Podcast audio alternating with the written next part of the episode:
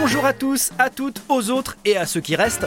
Bienvenue dans CBD, le podcast premier sur la BD, selon les derniers chiffres de l'Institut de moi-même qui viennent de tomber demain.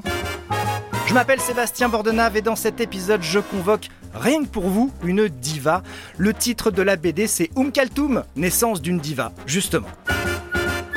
Au dessin, Shadia Loues Lati, au scénario Nadia Atroubi Safsaf, la BD commence en Égypte par la naissance de celle qui sera la plus grande chanteuse du monde arabe et se termine en 1975 sur ses funérailles retransmises en direct à la télévision.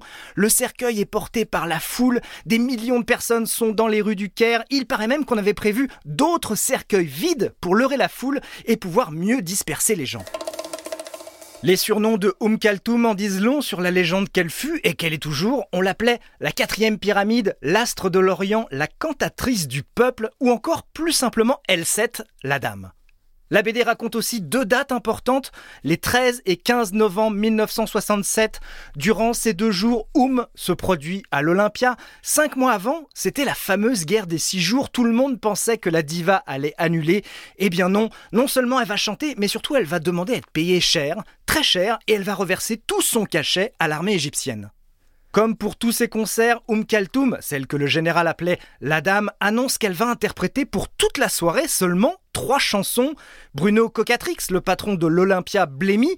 Puis il assiste au spectacle et il va comprendre Oum Kaltoum en live, c'est un mélange de précision, de rigueur et d'improvisation. La star peut, de façon lancinante, chanter longtemps, très longtemps le même couplet en rechantant le même mot mais en changeant imperceptiblement la note. Le public entre alors en transe, une transe qu'on appelle le tarab.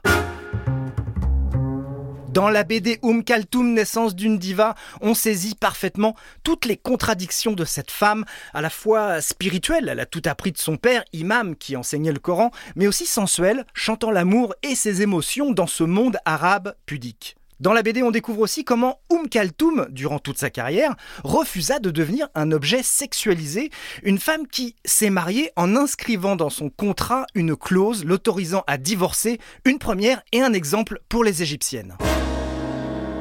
La BD Um Kaltoum, naissance d'une diva, propose un graphisme accessible à tous les publics, une BD à la fois douce et solennelle, elle rend sublimement hommage à l'idole. On apprend beaucoup de choses sur Oum et sur cette période de l'histoire et surtout quand on la lit cette BD, eh ben on a envie d'écouter du Oum Kaltoum et c'est une très bonne idée, surtout si comme moi vous l'écoutez sur une plateforme de musique mais sans abonnement, comme j'ai une pub toutes les deux chansons et que là les chansons durent 53 minutes, eh ben c'est le top. Oum Kaltoum, naissance d'une diva publiée chez Jean-Claude Lattès, une très chouette BD historiquement dépaysante.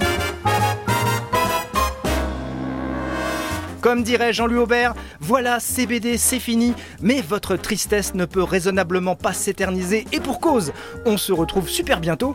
Le temps pour moi de vous dire que CBD est un podcast européen studio réalisé par Christophe Davio et produit par Sébastien Guyot. Je suis impatient de vous retrouver. Je compte les secondes qui nous séparent de nos retrouvailles. 1, 2,